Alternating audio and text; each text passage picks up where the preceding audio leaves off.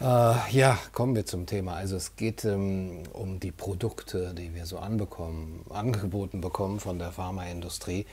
Ähm, denn ja, wir als die neuen Untertanen der biotechnologischen Macht, der Biomacht, äh, sind eben auch gewissermaßen, gewissermaßen ja Konsumenten von Pharmaprodukten. Und äh, diese Pharmaprodukte, sprich zum Beispiel die Impfung, aber auch Tests und weitere ähm, Sachen aus diesem ganzen Potpourri, die uns da feilgeboten werden, sind die Waren. So könnte man das erstmal begreifen. Kurzer Blick noch auf den Ton, nicht, dass ich jetzt hier völlig ins Off spreche. Ah, Ton ist gut. gut siehst du aus, ja. Schön wär's. Ne? Äh, aber schon mal der Neumütze gesehen? Ja, gut. Waren. Und ähm, wenn wir mit diesen Waren belästigt werden, dann kann man sozusagen von einer Kommodifizierung des menschlichen Lebens sprechen, dass immer mehr von dieser Warenökonomie auf uns äh, einprasselt und unser Leben prägt. Und zwar in sehr, sehr ausgiebigem Maße, in vielen Dimensionen. Ne? Wir kommen da und da nicht mehr rein. Wir müssen die ganze Zeit darüber sprechen. Wir werden im Alltag darauf angesprochen und so weiter. Ihr kennt das. Aber nicht nur unser, beziehungsweise unser Leben, das ist vielleicht etwas unspezifisch gesagt. Was wird hier kommodifiziert, also in eine Ware verwandelt und zur Ware gemacht? Der menschliche Körper. Der menschliche Körper ist dann eine Ware oder auch die Gesundheit wird zur Ware oder sogar das Immunsystem wird zu einer Ware. Aber worauf es natürlich auch ankommt bei dieser ganzen Gesundheitsökonomie, ähm, die ja da im Hintergrund eben eine große Rolle spielt, also wie können wir Gesundheit herstellen als Produkt äh, so effizient, so billig wie möglich oder eben äh, für diejenigen so lukrativ wie möglich, die dort am meisten Skin in the Game haben. Äh, und da geht es auch um Daten. Da geht es äh, um die Daten der Gesundheitsökonomie, die dann eben effizient verwaltet und ausgewertet und benutzt werden können für äh, versicherungsmathematische Dinge. Und Gesundheit und diese Daten werden dann eben als Ressource in dieser Gesundheitsökonomie betrachtet. Also wir haben einen ganz großen Bereich, der natürlich mit der Politik sehr, sehr eng verflochten ist, von Gesundheitsökonomie und der betrachtet die Gesundheit, den menschlichen Körper, das Immunsystem, aber auch die Daten, die der Mensch dann produziert, sein Körper produziert, als äh, Ware und als Ressource. Das heißt, wenn wir jetzt zum einen davon sprechen, wir konsumieren ja die Spritze ja, und wir konsumieren äh, die Tests, auch wenn wir ja gar nicht so richtig dafür bezahlen. Ja, natürlich bezahlen wir alle dafür in äh, drei- und vierfachem Maße. Das ist doch gar nicht abzusehen, aber erstmal natürlich mit Steuergeldern. Aber wenn wir das so konsumieren, dann sind wir ja äh, der Kunde. Also unser Körper ist der Kunde und er bekommt ein Produkt quasi umsonst. Ja, wir können uns überall da mit eben versorgen lassen und dann bekommen wir sogar unsere Freiheiten wieder. Heute habe ich gehört von einer Mutter, die ihr achtjähriges Kind hat impfen lassen, damit es bequemer ist, ja, damit man schneller über die Grenzen kann, damit man schneller in ein Restaurant kann. Naja, ihr kennt diese Geschichten, ja, aber mich triggert das immer noch. Es, es, ist auf der einen Seite faszinierend, genauso wie ich es jetzt heute zum ersten Mal mitbekommen habe in Deutschland, dass da tatsächlich 99 Prozent aller Menschen im Supermarkt die Maske trotzdem noch tragen. Oder ich war dann heute sogar im Mediamarkt. Und da war es auch so. Und ich hatte, das für einen Scherz gehalten, meiner äh, Freunde, äh, die mich da, als ich in Griechenland war, mit aufgezogen haben. Äh, da, aber ja, man fasst es ja nicht. Man fasst es nicht. Aber ich will ja doch nicht so, so sehr abschweifen. Der Körper ist der Kunde, aber wir haben eine interessante Parallele von der Gesundheitsökonomie zur Aufmerksamkeitsökonomie. Ja, das ist ja auch seit einigen Jahren, Jahrzehnten ein sehr, sehr wichtiger Bestandteil in der Gesamtökonomie, die Aufmerksamkeitsökonomie, die Aufmerksamkeit als Ressource ansieht. Ähm, also sozusagen über Umwege dann äh, den Geldbeutel des Kunden. Aber die Aufmerksamkeit ist das, womit äh, bezahlt wird und das, was aber auch angeboten wird. Also das, womit gehandelt und getauscht wird. Und in der Aufmerksamkeitsökonomie, wisst ihr, gilt der Mensch nicht als Kunde, sondern als Produkt, als derjenige, der angeboten wird. Also zum Beispiel, wenn ihr auf Social Media seid, ähm, und es, ihr wundert euch, warum ist hier alles so billig, beziehungsweise warum ist alles kostenlos?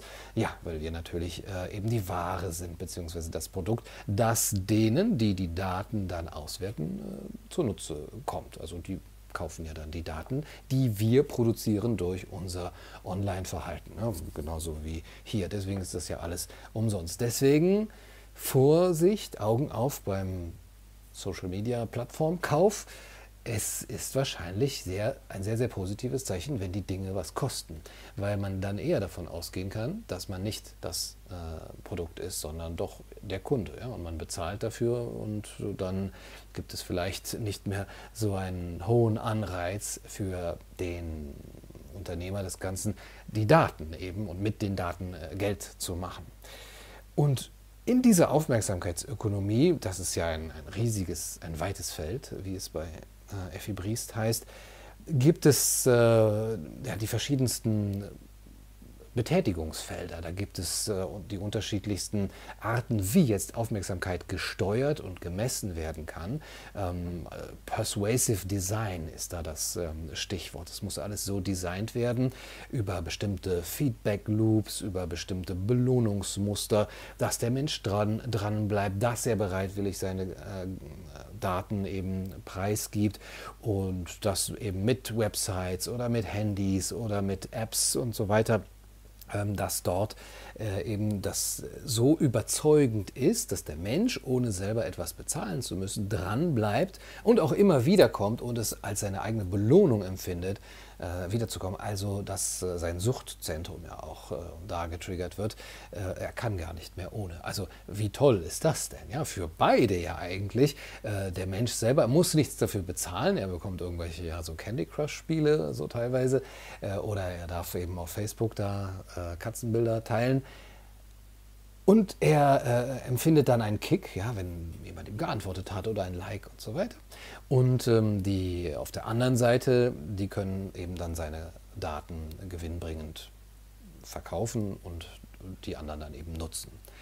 Und deswegen muss das Ganze natürlich auch so convenient wie möglich, das ist dann das Stichwort, äh, sein, dass eben die Nutzererfahrung so bequem, so angenehm wie möglich ist. Und deswegen wird das alles so gestaltet. Ja? Alles wird immer schneller zur Hand, alles wird immer einfacher, alles dringt auch immer mehr in unser Leben ein. Es kommt uns auch immer näher, ne, wenn man das so betrachtet. So eine Uhr, die man am Handgelenk hat oder die Bildschirme werden immer größer und kommen dem Körper immer näher. Sie sind täglicher Bestandteil äh, unseres Alltags, also wirklich ubiquitär äh, und, und sind eben gar nicht mehr wegzudenken. Und wenn man es früher hatte, ja, früher hat man seinen Computer ja sogar ausgemacht.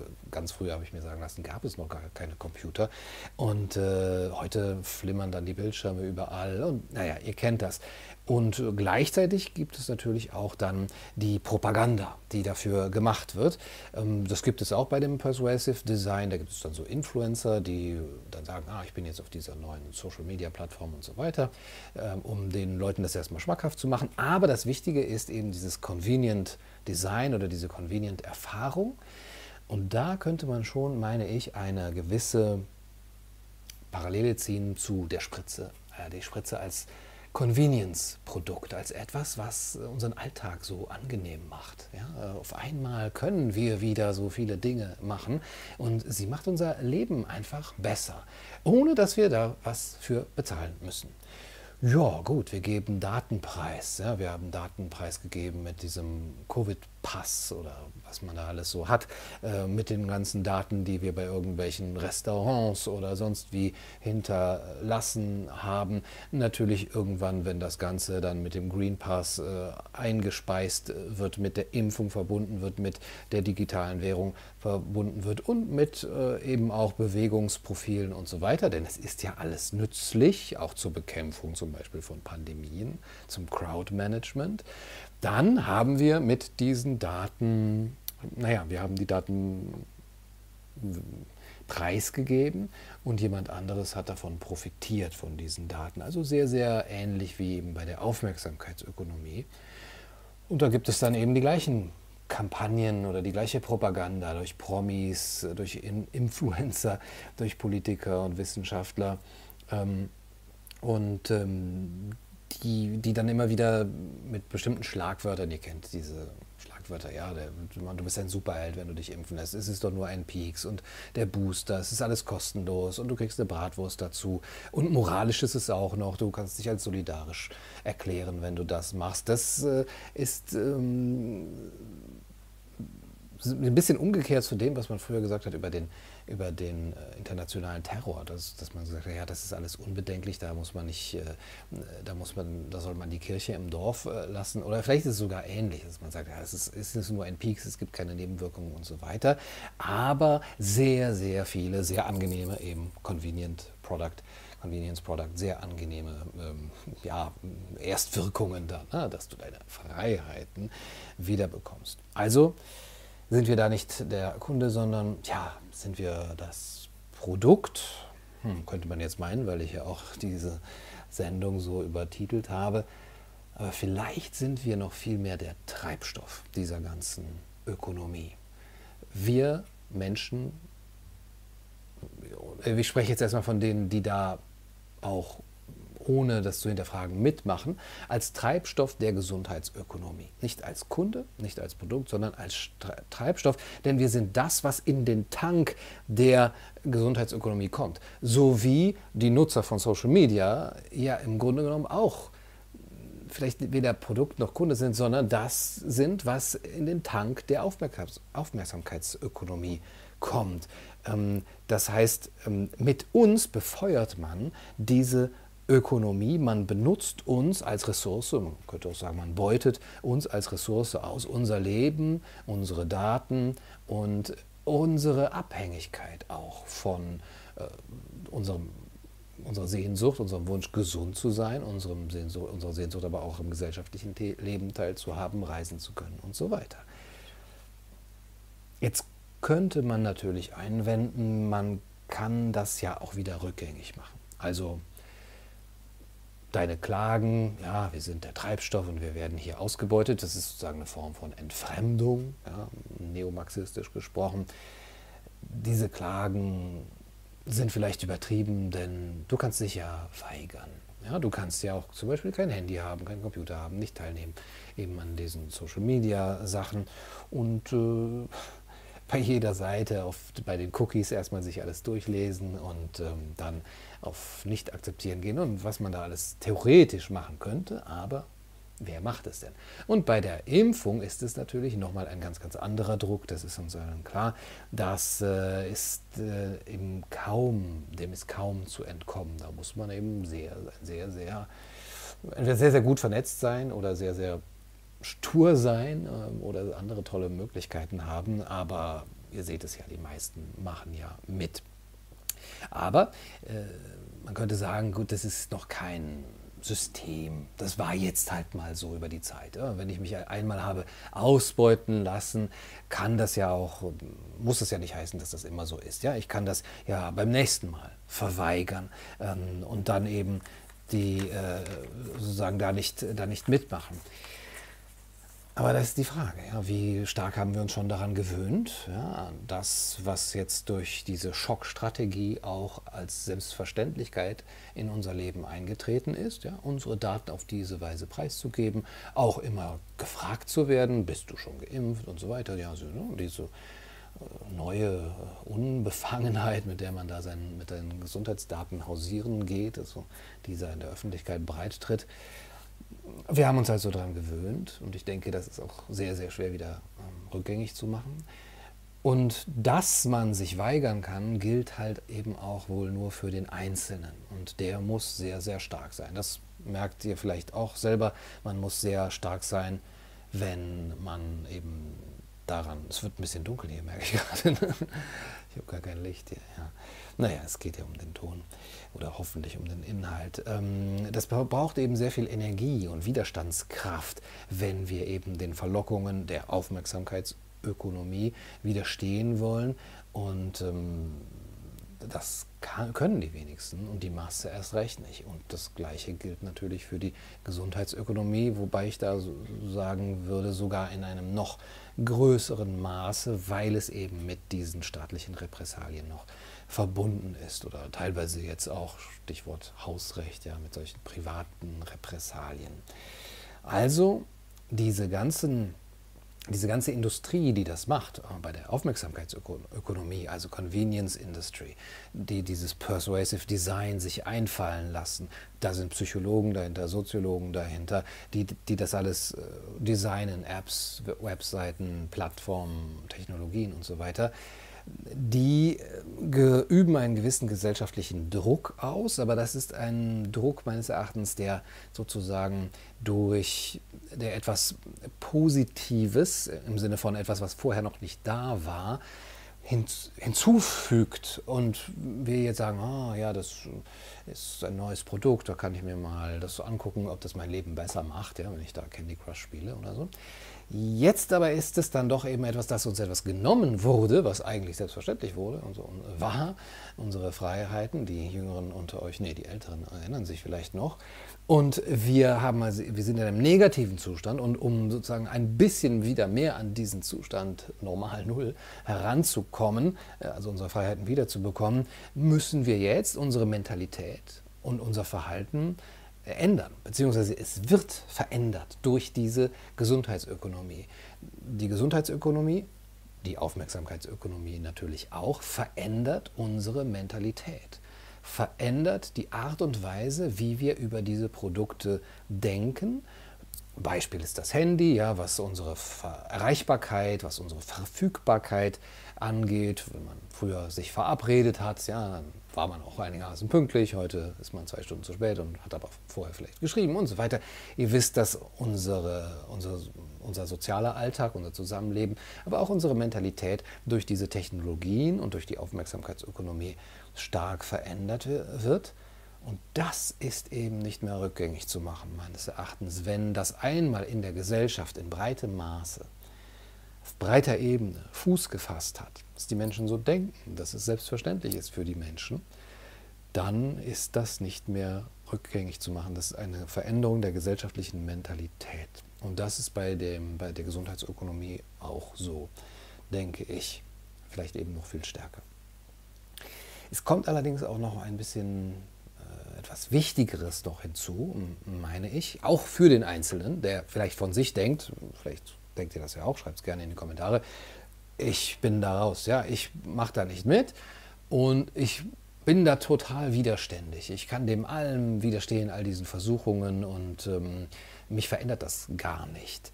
Ähm, und ich denke auch für den Einzelnen, selbst wenn er dieser Versuchung widersteht, aber gerade für die Gesellschaft bedeutet, dass der Schaden, der liegt ja nicht in diesem einen Mal, wo ich mich habe impfen lassen. Oder auch in dem einen Mal, sagen, sprechen wir von der Aufmerksamkeitsökonomie, von der einen Stunde, die ich auf Facebook verbracht habe, oder eben von der einen Impfspritze, die ich, die ich genommen habe. Ich versuche diese Parallele jetzt hier zu ziehen.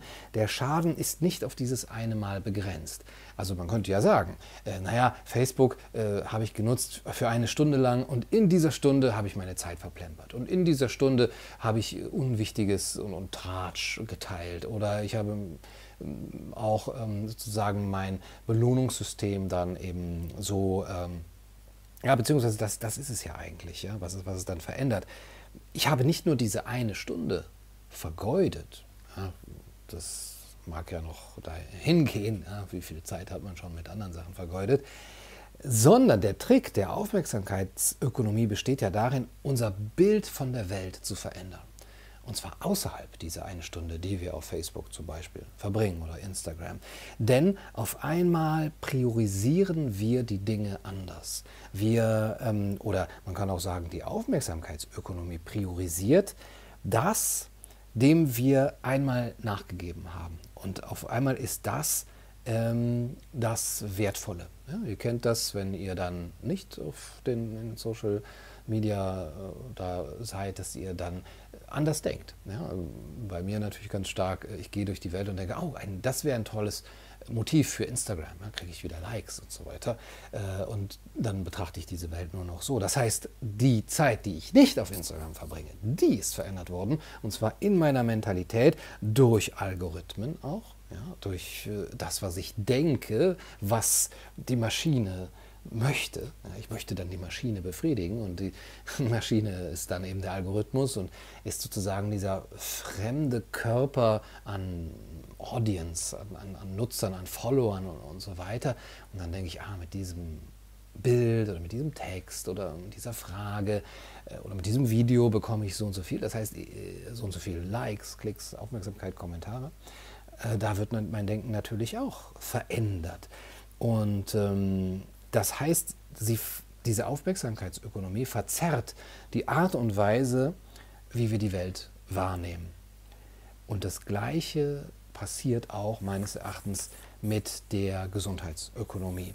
Denn wir, vielleicht ist es auch ein sehr banaler Gedanke, den ich jetzt hier wieder verschwurbelt philosophisch ausdrücke und ihr seid da längst schon drauf gekommen, aber die, der Schaden der Spritze liegt nicht nur in der einen Spritze, ja, ähm, das kann auch natürlich ein gewaltiger Schaden sein, aber da wollen wir heute mal nicht drüber sprechen, sondern er liegt in der Art und Weise, wie unsere Mentalität verändert wird, nämlich dass wir priorisieren auf einmal, es muss vor allem, äh, darf ich nicht ansteckend sein im Leben, ja, das ist was ganz, ganz Schlimmes, ja, da, da, damit schade ich irgendwie anderen, das gesamte gesellschaftliche Leben liegt dann brach äh, und ich darf nicht schwer erkranken.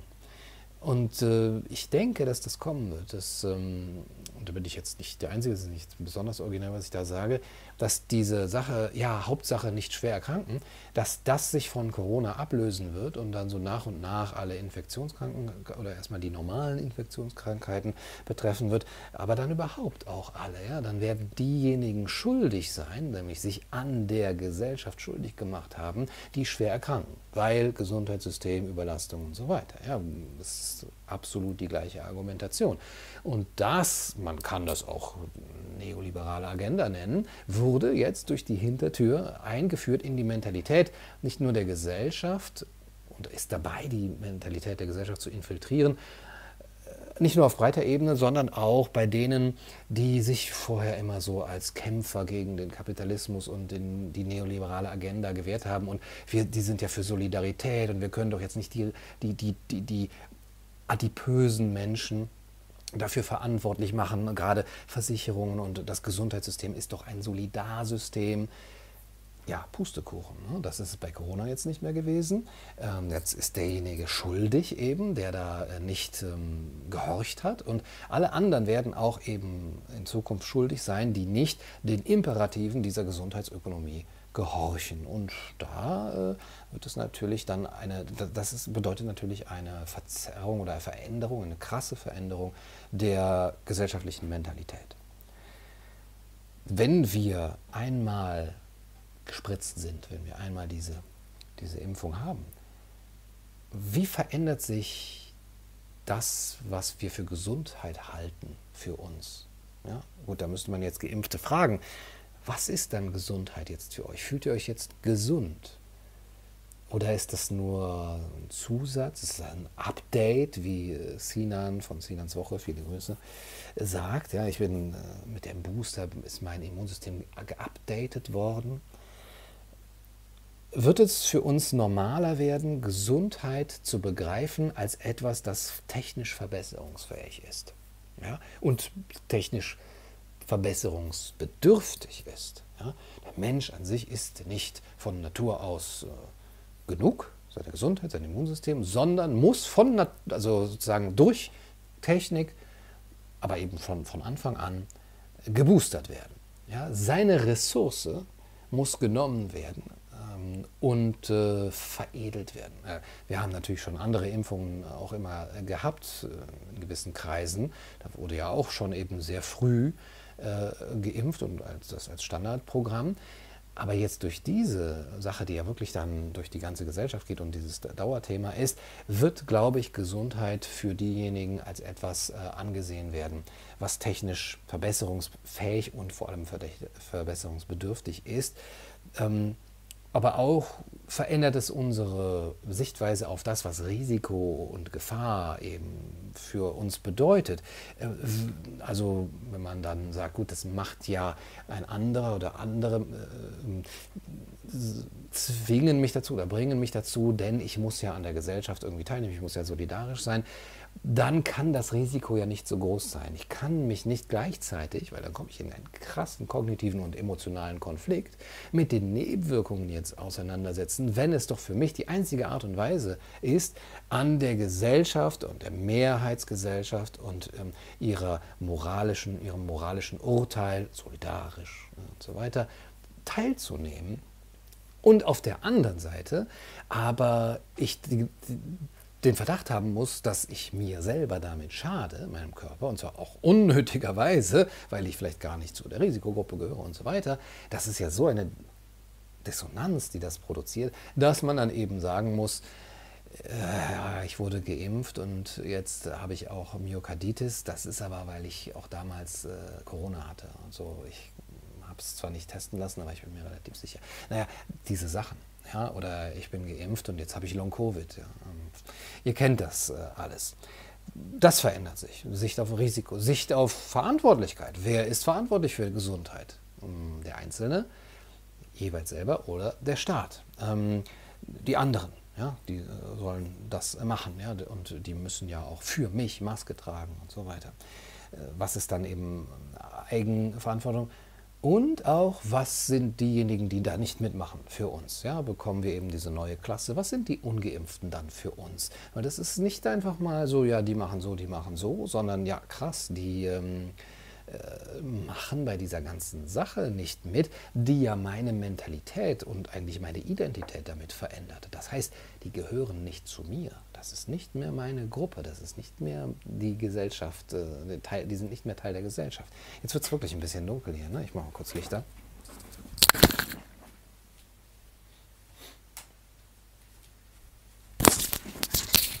Ja, kann man ja auch vorher dran denken.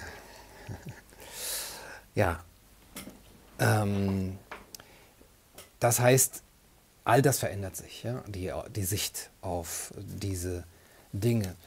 Genauso wie die Aufmerksamkeitsökonomie unser Verständnis von dem beeinflusst, was wichtig ist, ja, was wir als für wichtig erachten. Ah, okay, zum Beispiel diesen Ausschnitt, weil den kann ich auf Instagram eben posten, und wie wir auch diejenigen bewerten, die unsere Auffassung und Wertehierarchien nicht äh, teilen, also ähm, die, die da sozusagen nicht mitmachen, als ewig gestrig, äh, als unsolidarisch und so weiter, ähm, könnte man sagen, dass, oder genauso wie die, das Phänomen Social Media die Polarisierung der Gesellschaft vorantreibt, durch dieses ewige vielleicht aufeinanderhetzen und ich nehme mich da nicht aus durch ja, konfligierende Meinungen und durch ähm, die Möglichkeiten, da eben auch bestimmte Tribes zu bilden, äh, bestimmte Stämme zu äh, bilden, entstehen diese Filterblasen, sich selbst bestätigende Systeme, fast wie Sekten vielleicht, und diese Sektenhaftigkeit, ähm, da hat mal jemand ein gutes Buch drüber geschrieben, der Kult heißt das,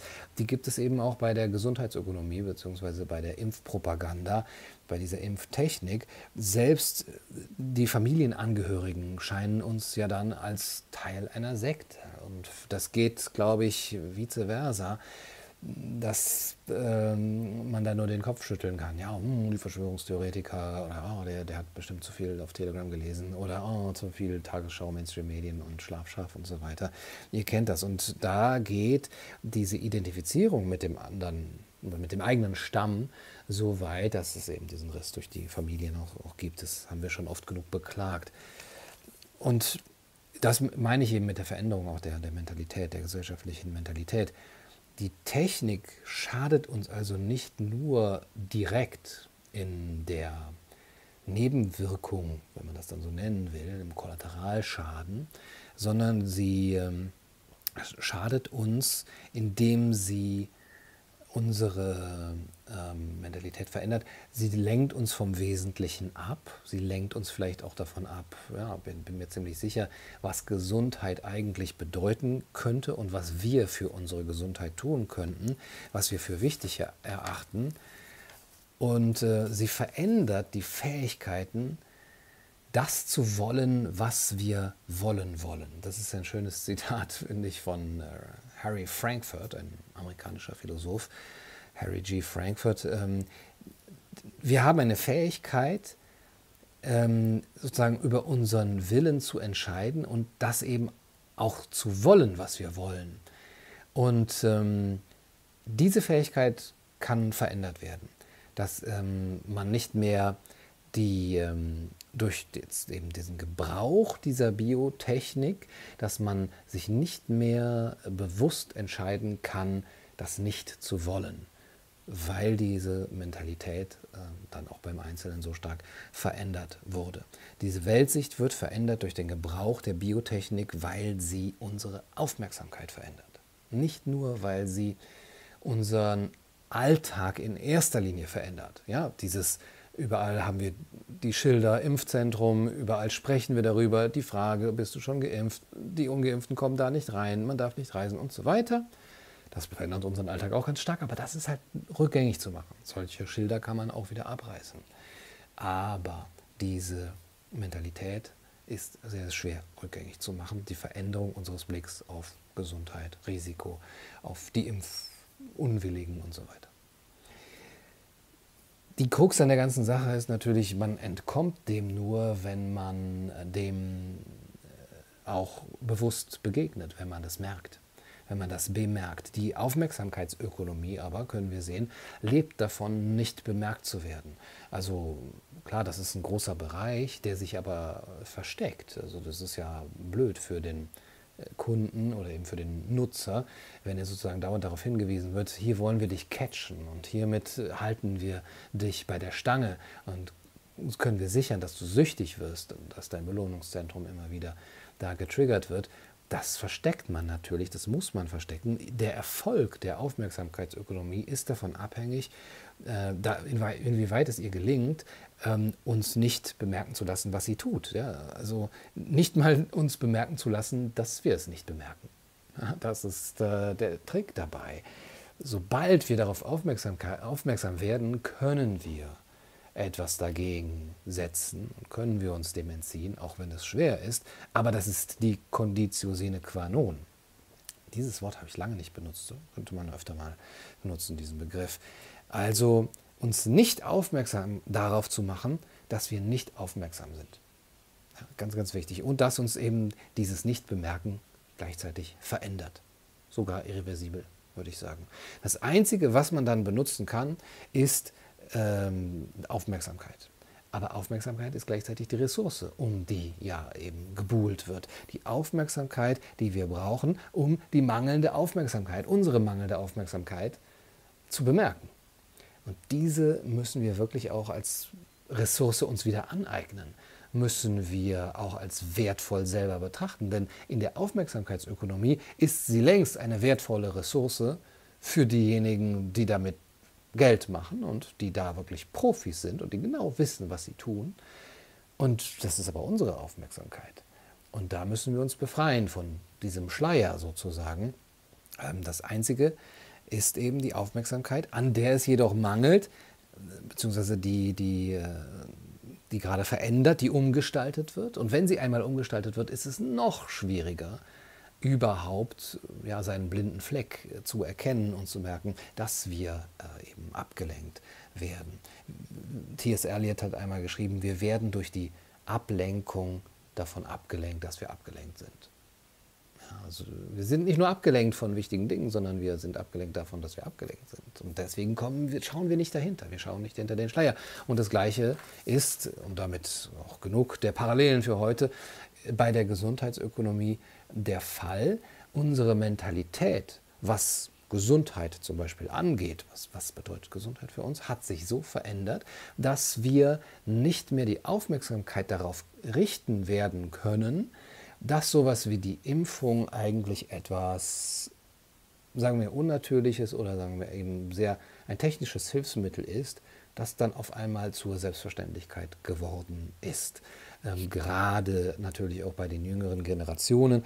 Die Älteren unter euch mögen immer noch sagen, ja, ich kann mich dagegen wehren, aber ihr wisst, das, und das sieht man jetzt eben auch auf drastische Weise in den Schulen, wo die Schüler nicht die Masken abziehen, obwohl sie es jetzt dürfen.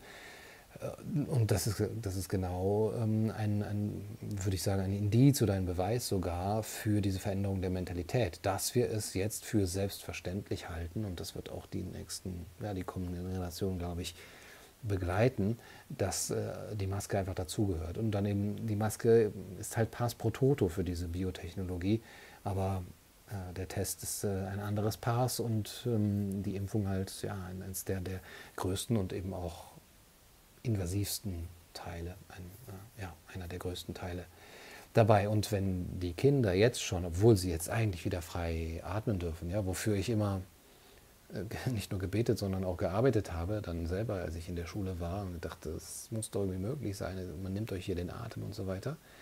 Jetzt dürfen sie es und sie tun es nicht. Ja, 95 Prozent, teilweise 100 Prozent an Schulen. Und dann gibt es natürlich noch die Briefe der, der Schulleiter, die sagen, wir machen das hier trotzdem, ja, und wir äh, appellieren an eure Solidarität und so weiter. Das ist ein Thema für eine andere Sendung. Und dann im Supermarkt die, der Querschnitt der Gesellschaft, der das eben auch, der damit eben auch beweist, wie seine Mentalität eben verändert wurde.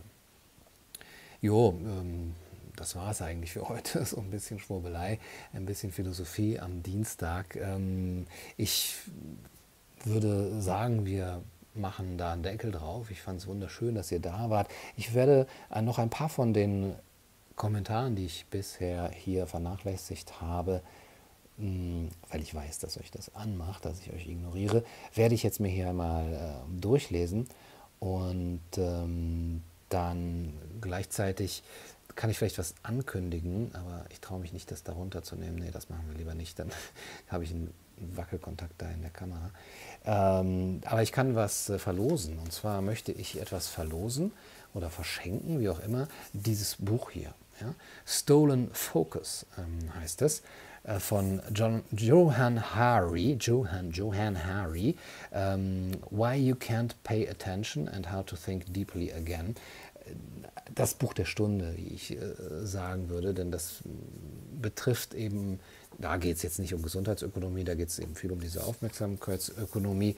Äh, dieses, dieses Exemplar habe ich noch gar nicht ähm, irgendwie äh, angetastet. Äh, das ist also hier noch neu, kann man so wirklich sagen.